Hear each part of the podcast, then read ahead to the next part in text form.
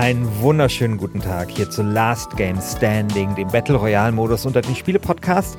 Heute mit einer Sonderfolge. Und bei mir ist Christian Alt. Ich bin Hallo. Christian Schiffer. Habe ich fast vergessen zu sagen. Genau. Ich bin Christian Schiffer, bei mir ist Christian ich Alt. Ich weiß inzwischen jeder. ja, wurscht. Genau. Ich glaube, man kennt uns mittlerweile auch ein bisschen. Und Christian, sag mal, um was es in der heutigen Sonderfolge gehen wird. Ja, also ich weiß ja nicht, was du diese ganze Woche gemacht hast, außer jetzt irgendwie zu arbeiten und im Fernsehen äh, zu sein oder ich so. Ich habe Fallout 76 ich gespielt, das ist umsonst, das ist total super. Okay, ich habe die ganze Woche, pass auf, ich habe mir einen neuen äh, Schreibtisch eingerichtet.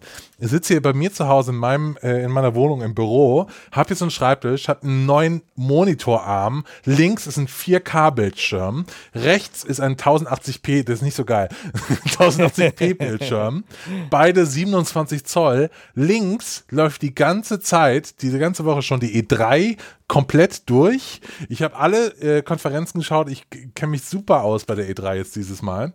Und rechts läuft immer Breath of the Wild und da habe ich die ganze Woche jeden Abend hier verbracht und jede Nacht, äh, wenn es dann eben irgendwie ging, habe links den E3-Stream geschaut, meistens bei den Kollegen von der GameStar. Hallo übrigens, falls ihr uns zuhört.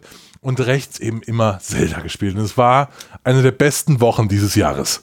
Muss ich ganz ehrlich zugeben. Vermutlich, weil es sehr, sehr eine gut. sehr gute E3 war, weil Zelda an sich ist ja, äh, naja, gut. Aber gut, das haben okay, wir, haben okay, wir, haben wir ja schon in einer anderen Folge diskutiert.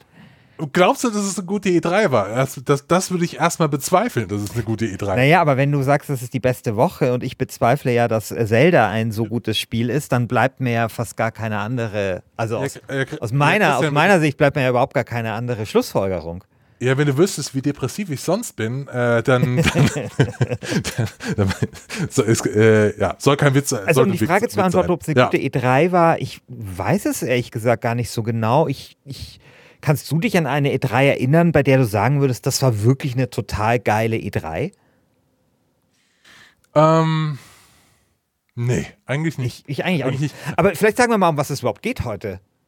Es genau. geht ja auch so, ja. um die E3. Wir, okay, so wir reden ja, schon. genau, wir reden über die E3, aber natürlich machen wir das auch irgendwie im Battle Royale Modus und geben die Abstimmung natürlich wieder rein in unser Forum und zwar die ganz einfache Frage, die jedes Jahr von auch dem halbscharigsten Gaming-Journalisten gestellt wird.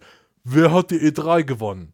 Wir klären heute ein für alle Mal, wer die E3 gewonnen hat. Und zwar wollen wir nicht auf irgendwelche Antworten äh, hinaus wie irgendwie EA oder Sony oder Xbox. Sony war ja nicht mal da dieses Jahr, sondern wir klären das mit absurden Beobachtungen, kleinen Momenten und äh, für mich ganz persönliche Highlights. Genau, unsere, unsere quasi unsere, unsere Helden, ja?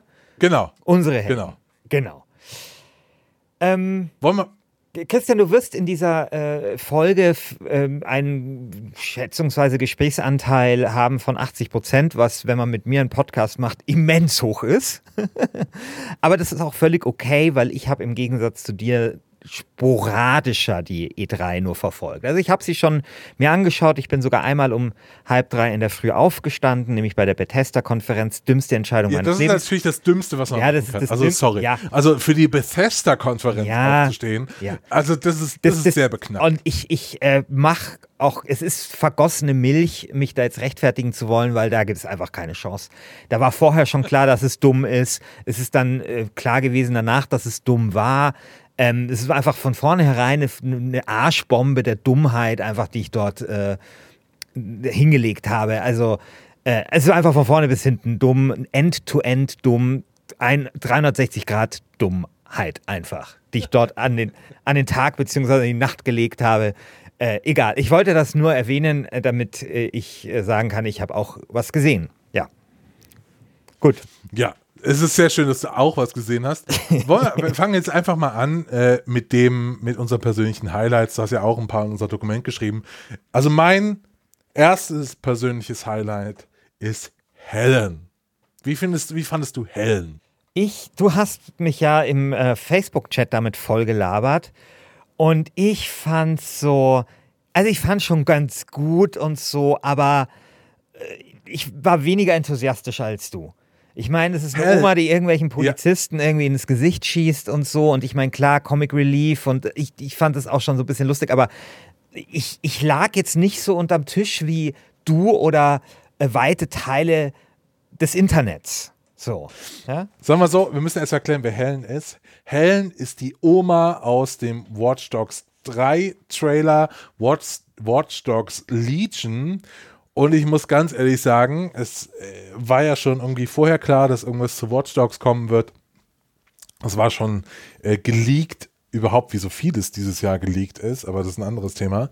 Äh, und Watch Dogs hat mich noch nie interessiert. Ich habe das hm. erste Spiel Geht mir genau nach ich habe das erste Spiel gespielt und das war ja damals dieser, dieser große Skandal auch. Ne? Es kam, wurde halt angekündigt als mehr oder weniger, du bist der Hacker, der alles machen kann. Und dann spielst du dieses Spiel irgendwie.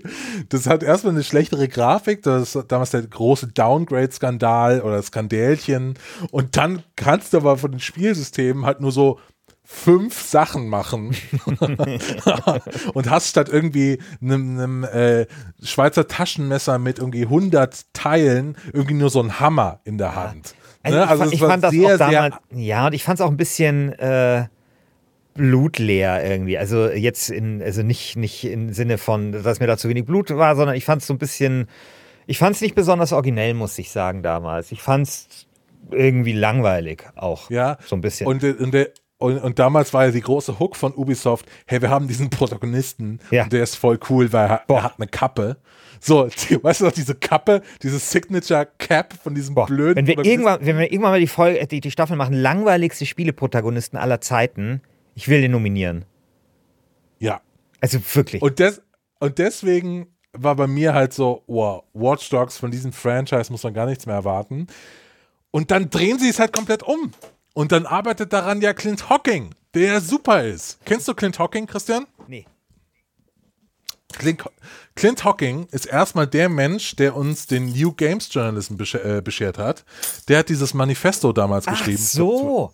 Okay, 2000, klar. Ja, ja, okay, klar. Mhm. Genau. Genau, 2007 oder so. Und dann sind äh, alle Multiple abgespritzt auf dieses Ding, auf den New Games Journalism. Und dann hat jeder irgendwie geschrieben, wie er in, ähm, äh, wie heißt dieses eine dumme Spiel mit den Göttern, da irgendwie so, so, so, ein, so ein riesiges Vieh drauf äh, äh, raufläuft. Äh, hier Shadow of the Colossus. Ja, Plötzlich waren alle Berichte ja, irgendwie nur aus der Ich-Perspektive und so weiter und so fort.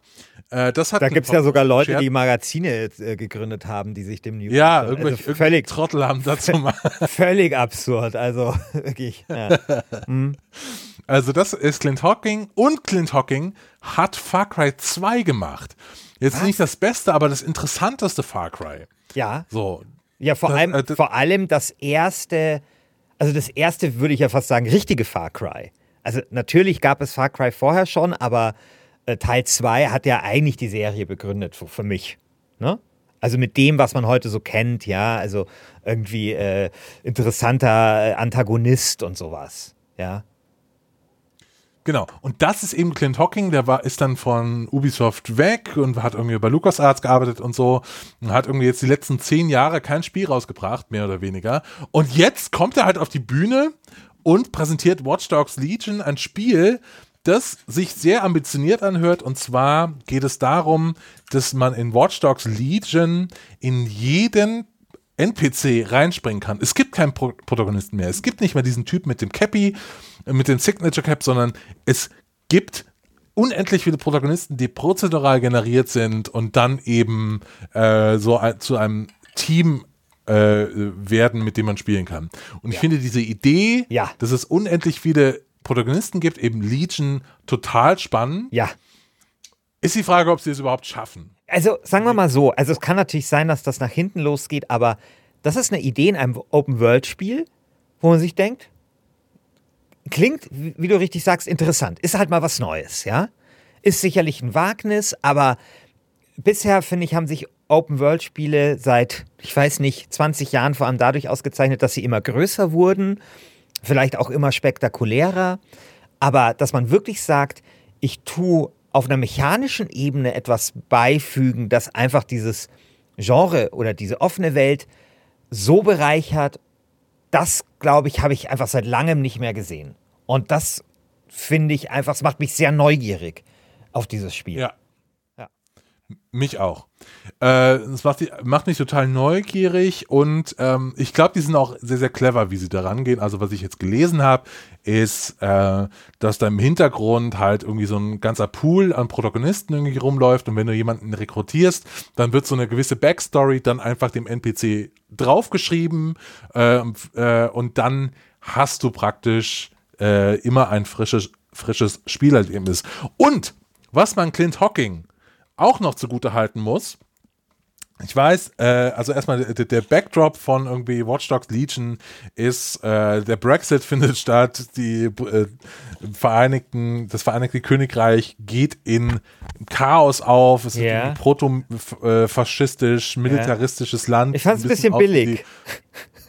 ich fand es ein bisschen billig, ehrlich gesagt. Ja, klar, es ist ein bisschen billig. Aber klar, gut. ein bisschen billig. Ja. Aber egal, das lasse ich ihm durchgehen. Was er aber äh, gesagt hat, dann auch später in Interviews, er hat nicht diesen idiotischen Satz von den Entwicklern von Division gesagt, dass die keine unpolitische Spiele machen wollen, sondern Clint Hocking hat gesagt, unser Spiel hat eine Botschaft. Und diese Botschaft ist ganz deutlich. Wer unser Spiel spielt, wird schon wissen, was wir damit sagen wollen.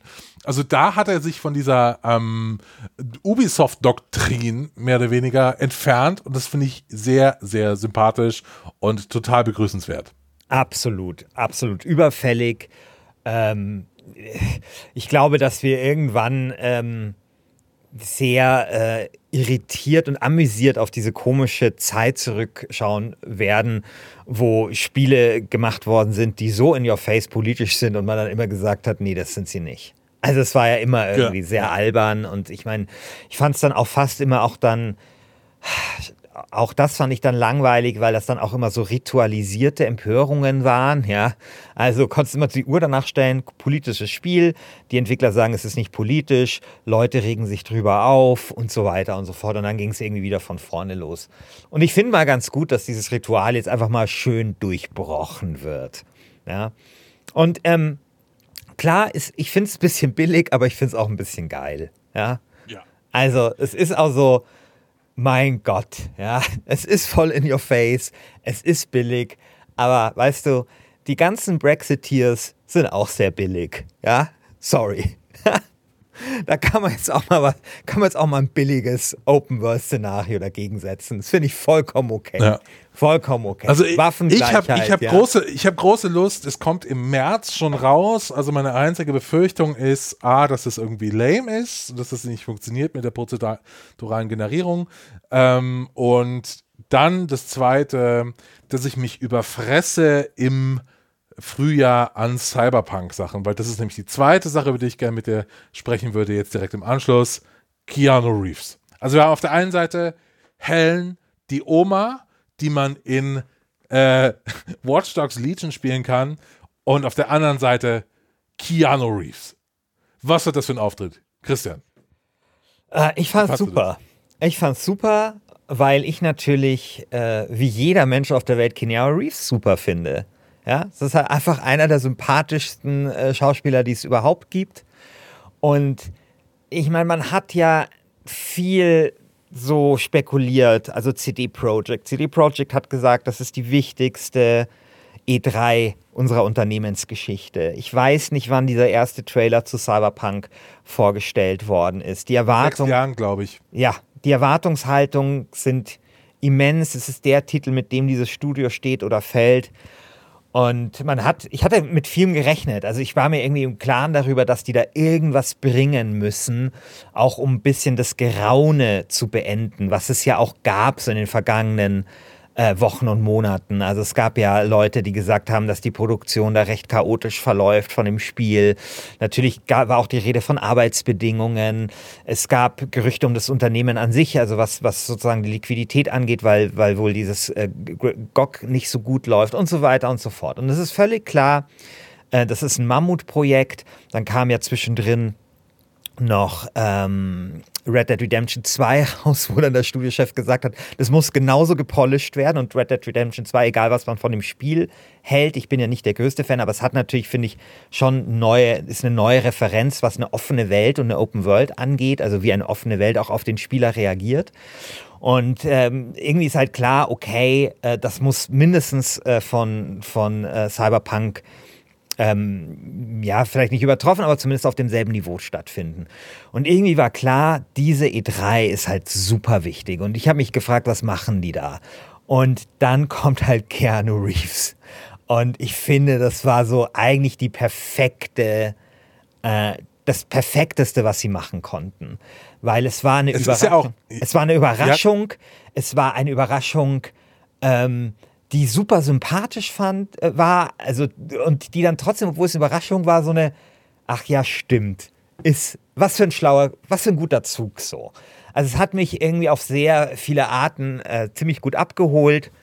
Und ähm, ich glaube, dass Keanu Reeves jetzt nicht irgendwie die allergrößte Rolle dort spielen wird, aber ich habe mich so ein bisschen erinnert an Wing Commander 3. Bei Wing Commander 3 hat ja Luke Skywalker mitgespielt damals, ja. Ähm, das war ja so der, der, der eben so der Science-Fiction-Held, äh, so. Du meinst Mark Hamill. Genau, Mark, Hamill. hat Mark Hamill. Und jetzt haben wir sozusagen das einfach skaliert. Jetzt kommt sozusagen ein Cyberpunk-Spiel ähm, mit dem Cyberpunk-Helden. Also Matrix würde ich ja im weitesten Sinne zu Cyberpunk immer noch also dazu zählen. Genauso wie damals so der Science-Fiction-Held sozusagen in dem äh, Science-Fiction-Computerspiel dann mitgespielt hat, ist jetzt eben der, ähm, genau, der Cyberpunk-Held schlechthin, der jetzt in dem Cyberpunk-Spiel schlechthin mitspielt. Weißt du? Ich fand das so eine interessante, also natürlich ist, glaube ich, eine Parallelität, die nur mir aufgefallen ist, aber ähm, so ein bisschen war Das das. ist, du- also, also, ja, also diese Parallelität vielleicht, aber dass irgendwie der Typ aus Johnny Mnemonic und Matrix da jetzt eingekauft wurde, das ist schon an, auch anderen aufgefallen, Christian, sorry. Also, Ja, ja, klar, klar. also, ja, genau. Aber, äh, äh, ja, die Wing Commander Parallelität, okay. Ähm, was ich noch sagen wollte, du sagst, dass du gar nicht weißt, ob der so lange da drin vorkommt. Das weiß ich noch nicht mal, Mhm. weil er spielt ja Johnny Silverhands und Johnny Silverhands, wenn man auch so ein bisschen hinter äh, schaut, was irgendwie an Sachen schon veröffentlicht wurden. Es gibt zum Beispiel das, äh, wenn er auftritt in-game, dann flackert er so ein bisschen und in anderem Screenshot ist er auch im Hintergrund drin. Johnny Silverhands ist in der Lore von Cyberpunk eigentlich schon längst tot. Äh, und wir, 2077 könnte es ja sein, dass er irgendwie nur als Hologramm oder als Vision vom Hauptcharakter V eben auftritt. Äh, und dann kann der halt schon in jeder Szene irgendwie wie so ein KI-Begleiter theoretisch auftreten. Und das würde, mich schon interessieren. Ja, würde mich auch interessieren. Wie mich auch dieses Äh, Spiel insgesamt sehr interessiert.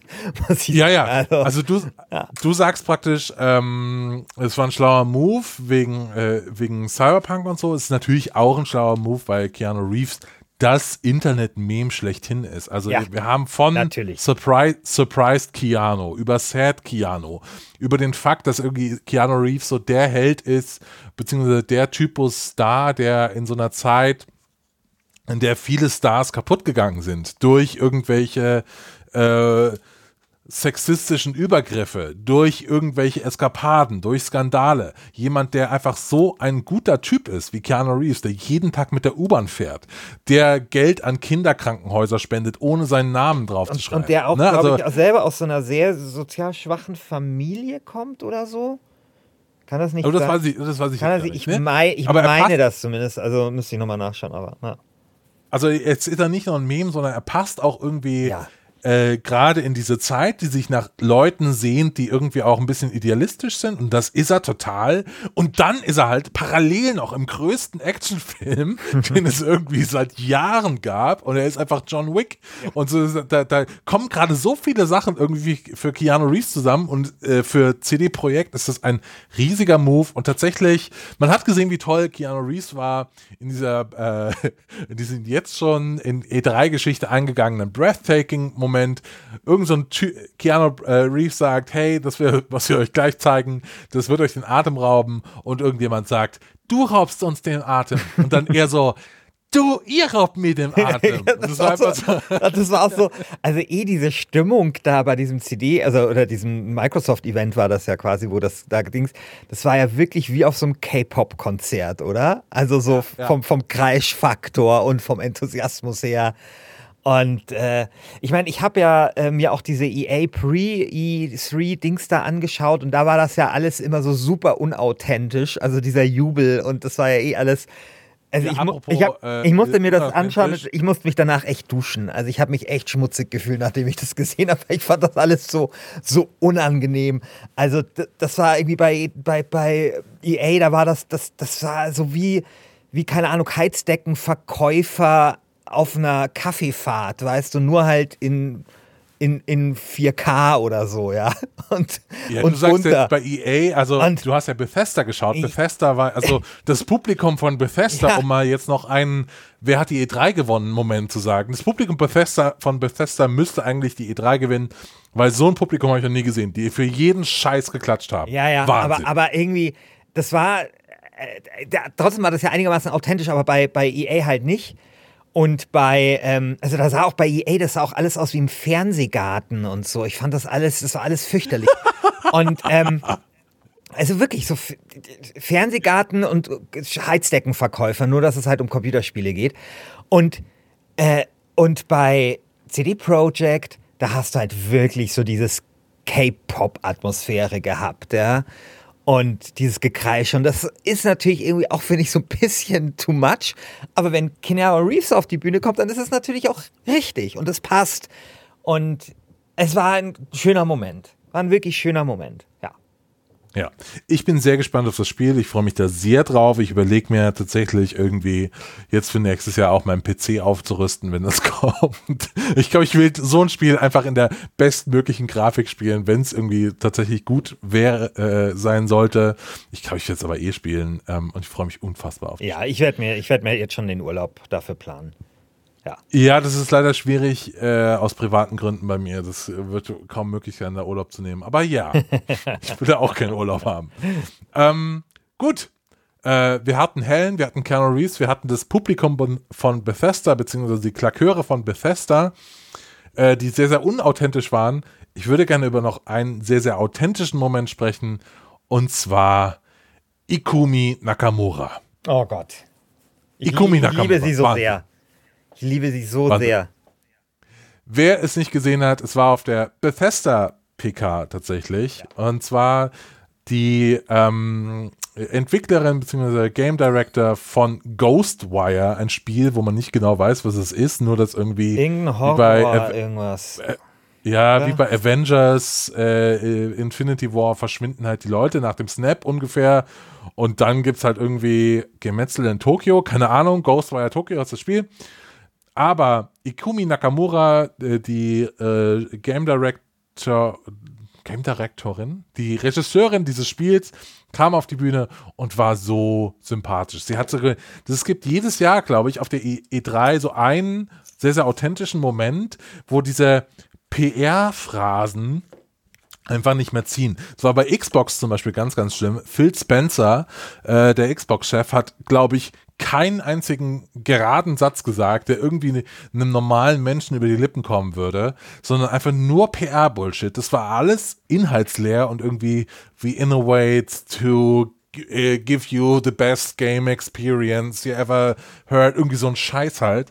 Aber Ikumi Nakamura hat man, der hat man wirklich abgenommen, dass sie gerade total aufgeregt ist und total froh, ihr Spiel zu zeigen.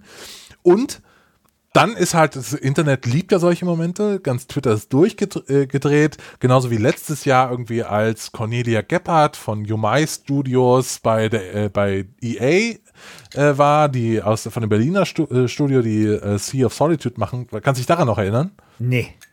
Die mit dem, die ist mit so einem Kraftwerk Autobahn-T-Shirt ah, auf. Ah, ja, ja, ja, ja, auch, ja, ja, genau. Ja, Die war auch total nervös und war super sympathisch. Ja, stimmt.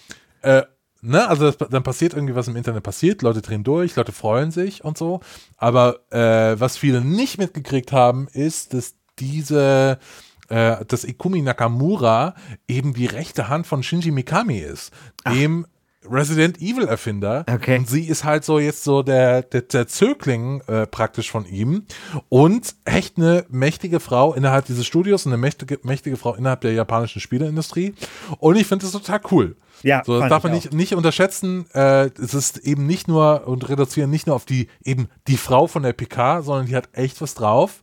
Und dazu kommt, man weiß nichts von diesem Spiel, aber der Trailer hat mich sehr neugierig gemacht. Das sieht scheiße cool aus. Ja, und ähm, ich, ich weiß nicht, ob das jetzt irgendwie so, so, so mindestens so ein bisschen sexistisch ist, aber ich fand den Akzent von ihr wirklich sehr bezaubernd. Also sie hat sich auch dafür entschuldigt, dass ihr Englisch nicht so gut ist und so. Und ich fand ja, das, das, ist ein menschlicher Moment, das ist ja, total sympathisch. Ja, und das fand ich, das fand ich echt super. Also wo da irgendwie alles so perfekt ist und dann spricht die halt äh, mit mit starkem japanischen Akzent Englisch und so. Das fand ich super. Fand ich einfach genau, echt also cool. So, da kann ich mir auch vorstellen, dann bestimmt auch irgendwie im Vorfeld, weißt du, äh, in so einem Konferenztisch bestimmt mal äh, so ein paar Leute gefragt, ob man das denn wirklich riskieren soll, die auf die Bühne zu schicken, obwohl die doch gar kein richtiges Englisch kann und so. Weißt du, war bestimmt so. Und dann hat man es trotzdem gemacht und dann war es geil. Finde ich ja, super. Das, das Ding ist halt, äh, wenn irgendwie solche großen Konzerne irgendwie authentisch und natürlich äh, sein wollen, passiert sowas wie bei Nintendo. Nintendo hat ja am Anfang seiner Nintendo Direct so einen äh, Bowser-Witz gemacht. Äh, der Nintendo-Chef, ich weiß nicht, wie der äh, internationale heißt, weiß ich jetzt nicht, aber der von Nintendo Amerika heißt eben jetzt Doug Bowser. Und dann kam er praktisch und hat so sehr, sehr schlecht einen Gag abgelesen und so weiter. Sehr, sehr unauthentisch. Und ähm, ich glaube, wenn, wenn das so geskriptet ist, dann passieren halt echt solche Cringe-Momente und es kommt dann direkt in die Cringe-Collection. Äh, aber bei Nick, ähm, Ikumi Nakamura, der habe ich sehr, sehr abgenommen. Ja. Also das, das war sehr authentisch. Das absolut. war toll. Wir absolut. brauchen mehr solche Momente, wir brauchen mehr Weirdness und mehr menschliche Momente auf der E3, ja. weil sonst geht diese ganze Branche äh, also Moment, ich wollte, habe ja, will mir versuchen abgewöhnen, Branche zu sagen, beziehungsweise Branche nicht mehr benutzen, wenn man Journalismus meint. Also diese Branche im Sinne von die Games-Branche ja. echt den Bach runter. Ja. Also ich fand, äh, hast du, hast du Electronic Arts gesehen eigentlich? Ich habe alles gesehen. Mein Gott, also das ich, äh, ich komme davon, äh, ich komme davon nicht weg, weil äh, das hat mich wirklich belastet. Das, was ich dort gesehen habe, hat mich wirklich belastet. Also meine Fresse. Meine Fresse. Ich meine, das ist ja, ich habe das auch im GameStar-Podcast so ein bisschen äh, besprochen. Das ist ja so ein bisschen einfach auch diese Preview-Kultur in den Computerspielen, ne? Also wo auch so es um die Features geht. Ähm, und ich, es ist ja auch so ein sowas, äh, sowas Rituelles auch. Ich weiß nicht, hast du mal Existenz gesehen, Christian? Natürlich ja? ich es gesehen. Also Klar. ich weiß nicht, der Film ist, glaube ich, 15 Jahre oder sowas alt. Nein, 25 fast schon. Jetzt ja, glaube ich 97 sein. Und da geht es so. ja auch um diese Game Designerin, die ihre Konsole vorstellt. Und es ist natürlich dort alles sehr viel kleiner. Ähm, aber irgendwie ist da halt schon angelegt, so dieser Typus, der der Produktpräsentation, der Konsolenpräsentation, der Spielepräsentation. Und es hat sich natürlich seitdem immer wieder perfektioniert und wird halt immer krasser so und immer generischer damit aber auch. Und äh, mein Gott, diese, hast du bei Ubisoft diese, diese Geigenscheiße da gesehen? Ach, du hast ja alles gesehen. Ich habe alles gesehen. Ja, ja habe ich die Geigenscheiße ja, gesehen. Ja, also mein Gott, egal. Naja. Also diese Geigenscheiße bei, bei Ubisoft, die irgendwelche, die größten Hits von Assassin's Creed, ja. glaube ich, gespielt haben. Also das fand ich sehr, sehr lächerlich. Ja, also, aber das ist halt, ich kann mir auch schon da die Konferenz vorstellen, wie einer halt sagt, es wäre doch total geil, da mit klassischer Musik zu kommen, um halt zu zeigen, dass wir auch Kunst machen und so und um so einen Kontrapunkt zu setzen zum Kommerz, den wir jetzt gleich auf der Bühne zeigen werden. also es ist ja irgendwie, naja, aber ich, äh, ja, aber das ist echt, ähm, also dieses, dieses, dieses ganze Ding rund um Pressekonferenz oder ja vielmehr Presseevents, was es jetzt ja sind, das ist schon echt, äh, uh, naja. Was ich ja auch strange finde, ist, dass so, ähm, ich, ich folge ja auch vielen Journalisten irgendwie auf Twitter und auf, auf Instagram und wie selbstverständlich diese Menschen sich als Teil dieser Inszenierung Ja, das finde ich, das finde ich echt irre. hochgradig problematisch. Also ich, also, also wirklich. Also ich finde, ähm, also ich, ich habe ja für meine Killerspiel-Doku damals den Budi von den Rocket Beans interviewt. Das ist ja ein Kumpel von mir und das ist wirklich ein super, super, super Typ. Aber ich muss sagen, mich hat das total irritiert, dass der damals immer von wir als Games-Industrie und so gesprochen hat.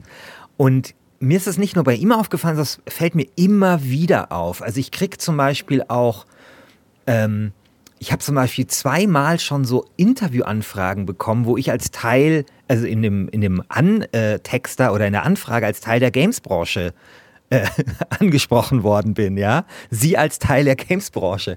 Und da denke ich mir immer, das gibt's doch einfach nicht. Also das gibt's doch überhaupt nicht. Ich meine, ich muss sagen, klar, jetzt gebe ich halt ein WSD, ein Indie-Magazin heraus, das sich bisweilen ja auch kritisch gegenüber dieser Games-Branche positioniert. Aber auch nicht immer und auch wenn es nicht so wäre, wäre es natürlich einfach unzutreffend. Ja, also einfach komplett unzutreffend. Und ich finde das wirklich, ähm, ich, ich mich macht das immer sehr ratlos, muss ich sagen. Ja, aber gut. Ja, ich bin nur Teil der schlechte Witze-Branche, äh, ja, ja. Teil der das ist aber äh, wirklich idiotischer Kram-Branche, weiß nicht. Ähm. Ja, du bist ja offensichtlich auch Teil der Doppel, äh, Prinzenrolle Doppelkeks-Branche.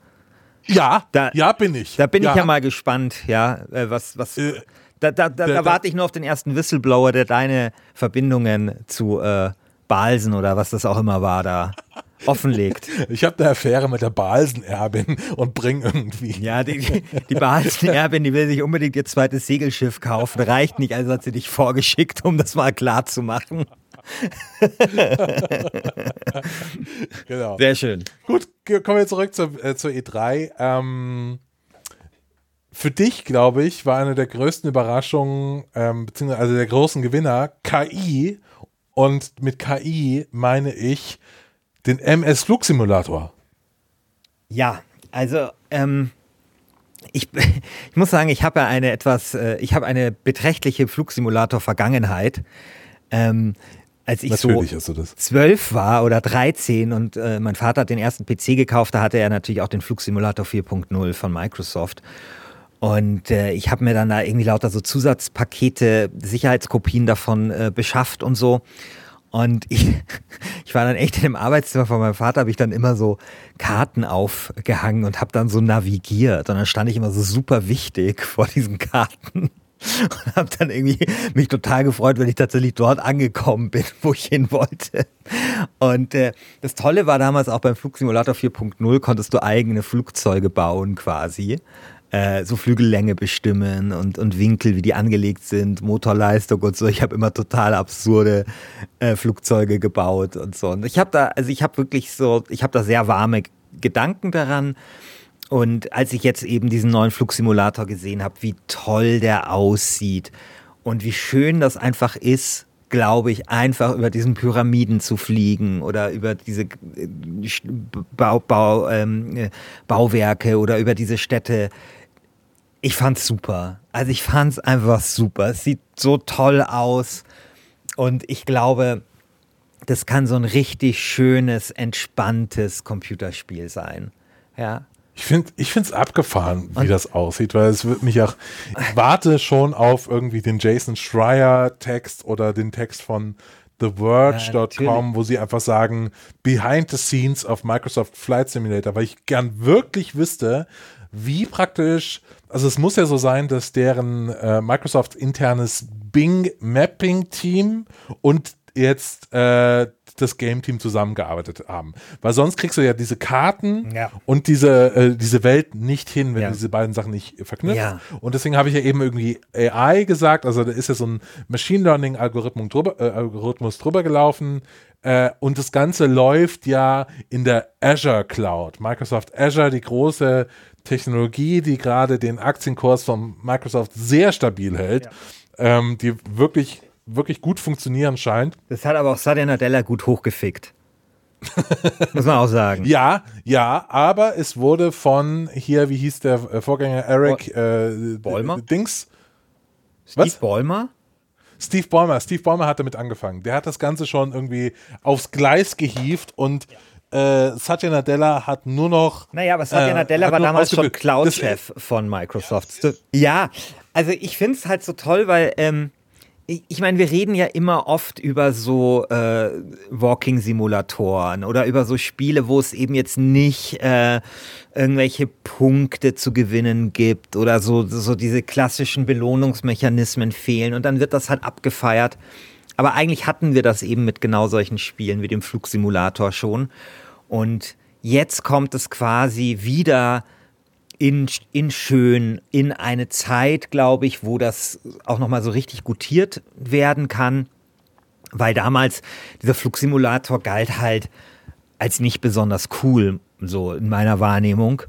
Und ähm, ich glaube, dass, äh, dass, dass es jetzt mit dem Flugsimulator vielleicht anders sein könnte.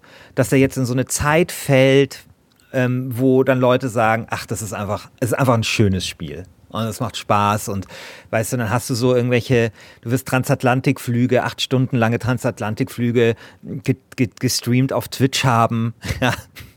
Da wird es bestimmt auch irgendwelche Leute geben, die, äh, die, die, permanent irgendwie nur äh, sich dabei filmen, wie sie fliegen und äh, irgendwie zeigen, wie sie 20 äh, Bildschirme zusammengeschraubt haben, um damit das richtig geil aussieht und so. Ich freue ja, so mich. Wie bei mir hier gerade zu Hause. Ich habe zwei genau. Bildschirme und fühle mich ja, echt wie der, wie der König. Genau. Es ist so geil. Ich glaube, da werden wir einfach viel davon sehen. Und ich glaube wirklich, diesen Twitch-Moment, wenn einer so einen acht Stunden Transatlantikflug macht und einfach, da schauen so 200 Leute dabei zu, wie einfach nur über blaues Wasser fliegt. Ich glaube, das ist einfach, das ist einfach super. Das ist einfach schön. Ähm, kommen wir mal zum nächsten. Also wirklich, wie gesagt, das war jetzt KI, würde ich sagen. Ja. Aber dann äh, zwar, äh, noch ein Gewinner, beziehungsweise noch ein, ein äh, möglicher Gewinner dieser E3 menschliche NPCs in hm. Anführungszeichen. Mhm. Und zwar beim Wastelanders DLC von Bethesda. Für Fallout 76. Du spielst gerade Fallout 76, oder? Ich äh, habe 20 Minuten reingespielt, ja. Ist ja jetzt umsonst. Boah. Ist ja jetzt umsonst und es wird ja jetzt gesund gebetet, eben durch dieses äh, Update, von dem du gleich äh, sprechen wirst. Und ähm, ja, es ist äh, leer. Bis jetzt, erst ist es recht leer. Ja. Genau. Und jetzt äh, machen sie praktisch das, was sie eigentlich schon von einem Jahr hätten machen sollen, nämlich irgendwie diesen Charme von äh, Fallout, äh, der Fallout-Serie, dass man damit wirklichen Menschen reden kann, mit wirklichen NPCs und nicht irgendwelchen fucking Robotern. Das kommt jetzt mit diesem Wastelanders DLC und es ist so die letzte Hail Mary, die dieses Studio jetzt noch irgendwie wirft. Und äh, aber ich glaube tatsächlich, also ich weiß nicht, Du glaubst ja, dass es irgendwie jetzt äh, Fallout 76 retten kann, beziehungsweise retten könnte, habe ich so den Eindruck. Nee. Ich glaub's nicht. Nein, nein, nein, nein. Also das kann nicht gerettet werden, weil äh, VATS nicht dabei ist. Ja, ich, ich liebe dieses VATS, wenn das nicht dabei ist, dann nervt mich das und ich, es wird ja immer noch dann trotzdem kein besonders gutes ähm, ähm, gutes Spiel sein. Also, äh, also dazu stimmt einfach, glaube ich, an der, an der Basis schon nicht so viel. Was ich interessant fand, ich weiß nicht, ob das stimmt, aber angeblich arbeiten da ja die Leute dran, die auch dieses Far Harbor DLC gemacht haben für Fallout 4. Und das war halt extrem gut. Das war richtig, richtig gut. Und deswegen, wenn das stimmt, da bin ich mir jetzt gerade nicht sicher, aber wenn das stimmt, dann glaube ich, kann man schon davon ausgehen, dass die eine wirklich gute Geschichte dort machen. Die Welt an sich ist ja cool, aber leider bleibt halt dann der ganze Rest, also die ganze Spielmechanik, die so, die ich für so ein bisschen verkorkst erachte. Und deswegen glaube ich, es wird Fallout 76, könnte es vielleicht zu einem okayen Spiel machen. Ein richtig gutes Spiel wird daraus nicht mehr. Ja, und vor allen Dingen, die stellen dann diesen Wastelanders DLC vor und sagen, hey, schaut mal, hier ist der DLC, der irgendwie das Spiel euch verspricht, was ihr eigentlich haben wolltet. Guckt mal, wir können es doch noch. Stellen praktisch irgendwie so ein Kartenhaus dahin und dann beim, äh, drei Minuten später schlagen sie halt einmal die Tür zu und das ganze Kartenhaus zerbricht, das sie sich da aufgebaut haben, weil danach kam dieser DLC, wo sie sagen, wir haben jetzt übrigens auch noch Battle Royale. Das ist Zwei so Jahre. Danach, es ist so, es ist so Wahnsinn. Das ist so Wahnsinn. Also wirklich, das ist so unglaublich. Wirklich Bethesda, weißt du? So als hätten sie sich die Dramaturgie zurechtgelegt, mit voller Absicht uns einfach in die Eier zu treten. Also wirklich. Ja. Mein Und vor allen Gott. Dingen, hast, hast du gehört, ob die sich wirklich entschuldigt haben? Also jetzt nicht, dass ich wir jetzt nicht so entitled drüber kommen, als ob ich jetzt eine Entschuldigung bräuchte von Bethesda, dass V76 nicht so geil war. Aber tatsächlich äh, ist da so viel schief gelaufen und ich hätte da schon ein bisschen mehr Demut erwartet von, äh, von dieser Firma, anstatt irgendwie rauszugehen mit erstmal das erste Spiel, was sie zeigen, da kommen wir gleich noch zu, ist irgendwie Äh, so ihr blödes Elder Scrolls äh, fürs Handy, was niemand sehen will. Okay, kommen wir jetzt zu äh, auch noch ein großer möglicher Gewinner der diesjährigen E3 Mobile Games. Bethesda eröffnet seine große PK mit einem fucking Mobile Game und stellt dann noch ein desaströses, Desa also wenn wir wirklich im Jahr 2012, wo man irgendwelche alten Marken wieder aufs, äh, aufs Handy bringt und man hätte gar nichts gecheckt, stellen sie dann noch Commander Keen vor, Wahnsinn. was wirklich je, jeder liebt. Wie dumm muss man denn, wie, wie, wie dumm, wie dumm muss, das Studio sein? sein? Also ich, ich habe eine Diskussion bei Facebook dazu verfolgt. Also wirklich? Wo äh, ich, ich, der, der Chef von Mimimi Productions irgendwie gemeint hat, dass ich weiß nicht, ob Sie selber mal mit den Rechten, sich um die Rechte mal äh, oder die Rechte mal angefragt haben oder irgendjemand anders. Auf jeden Fall hat er erzählt, dass es halt immer galt, immer gesagt worden ist, äh, diese Rechte gäbe es irgendwie nicht oder äh, die seien irgendwie nicht verfügbar und plötzlich kommt halt Bethesda um die Ecke, kriegt die Rechte und macht halt das draus. Und Tom Hall, also von Apogee, ähm, der hat sich ja dann auch nochmal zu Wort gemeldet und halt erzählt, wie scheiße das halt ist, ja. Also, das ist, ja. da verstehe ich nicht, wieso, wieso man da so wenig Fingerspitzengefühl hat. Also, das ist mir nicht klar. Also, in welchem, in welchem Universum, Spieleuniversum, wachsen diese Leute auf, ja? Verstehe ich einfach nicht. Aber okay.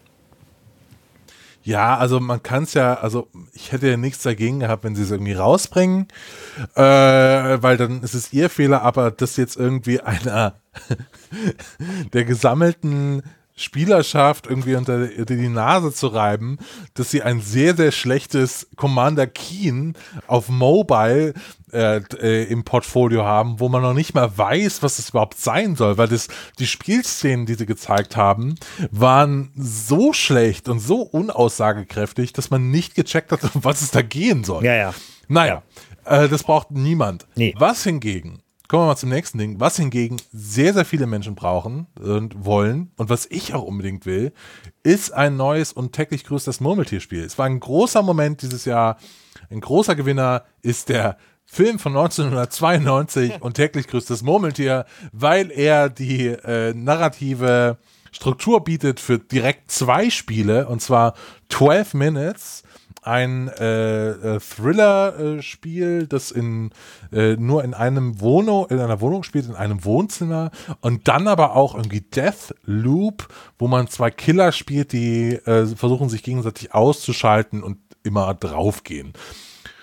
Und so zumindest dieses 12 Minutes sieht total, total gut aus. Also es gibt ja so selten so Momente bei der E3, ich weiß nicht, wie dir das geht, äh, ich habe hier Breath of the Wild gespielt, rechts ähm, auf meinem rechten Bildschirm und links läuft das so durch. Und das war wirklich so ein Moment, wo ich dann meine Controller hingelegt habe und habe mal so nach links geschaut und habe wirklich mal zugeschaut, was da gerade passiert, weil die hatten mich relativ schnell in diesem Trailer, äh, mit diesem Trailer abgeholt. Das sieht sehr, sehr interessant aus. Ja, finde ich auch. Also ähm, ich, ich weiß noch nicht genau, ob wirklich ein gutes Spiel rauskommt, aber interessant sieht es aus, ja. Genau, was man eben gesehen hat, ist, für die, die jetzt nicht alles geschaut haben, ähm, ein Mann und, ein Fra und eine Frau im äh, sitzen in ihrem Wohnzimmer und die Frau erzählt so, was sie heute so gemacht hat. Und der Mann unterbricht sie mehr oder weniger, äh, vielleicht ein Mansplainter sogar, und sagt, ähm, hey, wir haben keine Zeit dafür, gleich wird das und das passieren. Du checkst, okay, dieser Typ hängt in einer Zeitschleife fest und versucht ein Unglück, was zwei Minuten später passiert, äh, zu verhindern, weil da kommt so ein Typ, ich glaube, der ist von, von der Polizei oder so und du siehst dann mehrere Szenen, wie entweder wird die Frau verprügelt oder er oder dann, dann stirbt die Frau und so weiter. Also es passieren ganz schlimme Sachen und du versuchst eigentlich nur im Laufe von mehr, ganz vielen Loops das zu verhindern. Das ist wie so ein Story-Roguelike. Ja. Und ich finde es sehr, sehr interessant. Ja, finde ich auch. Ja. Ähm, Kommen wir, also auf meiner Liste steht jetzt noch eine große Sache, ein großer Gewinner dieses Jahr, und zwar AMD. Der Chiphersteller. Ganz einfach, AMD, der Chiphersteller, weil AMD ist sowohl in der PlayStation 5 drin, als auch in der Xbox Project Scarlet, liefert da sowohl CPU als auch GPU. Und äh, eigentlich will ich nur darauf, wir wissen jetzt endlich mehr zur Xbox Scarlet, obwohl man das Wort endlich hier eigentlich, damit müsste man vorsichtig sein, weil so interessant war es jetzt auch nicht, was man da irgendwie gehört hat, oder? Nee, also mein Gott, die Konsole ist halt schneller und weiß nicht was. Und dann, ich meine, interessant ist halt natürlich, äh, sind halt diese, ist dieses Abo-Ding, ja. Aber da wurden halt so viele von diesen Abo-Teilen irgendwie vorgestellt, wo ich mich ja auch immer so ein bisschen gefragt habe, wer soll da eigentlich überall Mitglied werden, ja. Also Ubisoft, EA, äh, Stadia, Sony weiß man ja, dann, dann eben Microsoft und ähm, pff, irgendwie ging es ja nicht auch ein bisschen so, dass in jeder ja. zweiten, jeden zweiten Präsentation man einem dann noch so ein Abo-Ding hinterhergeworfen hat? Ja, andererseits, ähm, also ich habe jetzt schon viel irgendwie gelesen oder gehört, dass Leute wollen, Leute wollen eigentlich so das Netflix, die wollen mhm. nur so einen Dienst. Andererseits bin ich aber, sehe ich aber auch, dass der Trend im Fernsehgeschäft gerade auch in die andere Richtung geht. Mhm. Also du hast eben dieses Jahr kommt noch Apple TV, Apple TV Plus raus. Du hast eben dieses Jahr kommt auch noch Disney raus. Yeah. Äh, und so, also du wirst es, ähm, viele Leute haben Sky Ticket und so weiter. Also du wirst auch im Fernsehbereich wegkommen von dieser eine Lösung, die irgendwie alles hat, hin zu einer, okay, ich muss halt irgendwie 30, 40 Euro im Monat ausgeben, wenn ich irgendwie alles sehen will. Und das Gleiche wirst du, glaube ich, auch haben, wenn du alle diese Dienste abonnieren willst. Und für mich als Konsumenten, also ich finde das eigentlich total cool. Weil, äh, mein Gott, ich kann mir halt genau aussuchen, was ich irgendwie haben will. Ich habe jetzt mal diesen Xbox Ultimate Pass jetzt mal probeweise hier auf meinem Rechner installiert. Und das ist schon ganz cool tatsächlich. Also, das ist jetzt irgendwie alles, was Xbox jemals rausgebracht hat und rausbringen wird, ähm, da jetzt spielen kann. Und es kostet jetzt im Probemonat erstmal nur einen Euro finde ich schon eigentlich eine gute Sache. Also es ist gerade für Leute, die viel spielen, die viel irgendwie von einem Hersteller spielen, eine sehr, sehr interessante Sache. Ja, finde ich auch interessant, wobei ich glaube, man tatsächlich trotzdem abwarten muss, ob diese Balkanisierung des Streaming-Marktes äh, so lange Bestand haben wird. Also ich meine, wir kennen auch das, um du hast jetzt Film gesagt, wir kennen auch das umgekehrte Beispiel aus dem Musikstreaming-Markt beispielsweise, wo es am Anfang sehr viele Anbieter gab und jetzt gibt es heute noch ein, zwei oder drei, ja. Apple Music, äh, Deezer und Spotify oder so. Und ich glaube, man darf, man darf äh, die Rolle von Google da nicht unterschätzen. Ja, das glaube ich auch. Äh, genau, also man hatte jetzt irgendwie bei der Stadia PK, die irgendwie schon fast letzte Woche war, äh, waren ja viele sehr, sehr underwhelmed. Äh, da haben jetzt, äh, habe ich jetzt auch nicht als Gewinner irgendwie aufgeschrieben. Ähm, die Stadia PK sehr, sehr langweilig. Google hat Wahnsinnig langweilig. Exklusivtitel und so weiter. Aber was halt Google, wo Google sehr, sehr smart ist und wo sich andere Studios wirklich fürchten müssen, ist, Google bietet die Plattform die Technologieplattform für alle anderen. Und dann ist das nämlich genauso wie bei Amazon oder wie bei Apple das jetzt auch macht. Du hast so diesen einen Dienst, da gehst du hin und dann kannst du dir wie so ein Menü das noch zusammenstecken, äh, was du eben noch haben willst. Und dann nimmst du eben noch Ubisoft, äh, die Kooperation wurde schon angekündigt, nimmst du eben noch Ubisoft dazu und von jedem Cent, der dort ausgegeben wird, bekommt Google dann, ich glaube, 30 Prozent oder so ist ja. die normale Marge im, im, im, im Play Store. Und das ist halt super schlau. Ja. Glaube ich auch. Und gerade deswegen, glaube ich, auch in diesem Licht muss man auch diese äh, Microsoft Azure, ähm, äh, Xbox bzw. Äh, Xbox Sony Kooperation aussehen. Dass eben da sich Google ist so mächtig und hat so eine Marktmacht, gerade in diesem Servermarkt, dass da jetzt einfach was kommen muss und da müssen auch irgendwie Hund und Katze jetzt plötzlich zusammenarbeiten gegen jemand wie Google. Ja.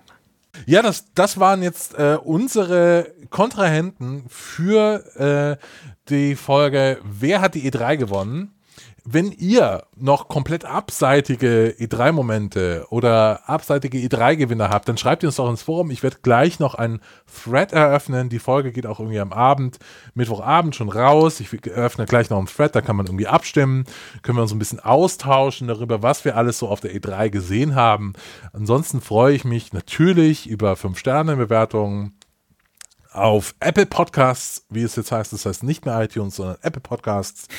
ähm, und wir hören uns dann schon morgen mit dem normalen Viertelfinale. Genauso ist es. Das äh, normale Viertelfinale, in dem Fallout 3 auf Dragon Age 3 trifft. Not gegen genau. Elend. Bethesda gegen Electronic Arts. Okay. ja. Ich bin sehr gespannt. Äh, genau. Wie gesagt, wir hören uns morgen. Habt eine gute Zeit. Auf Wiedersehen. Bis dann. Ciao. Ciao.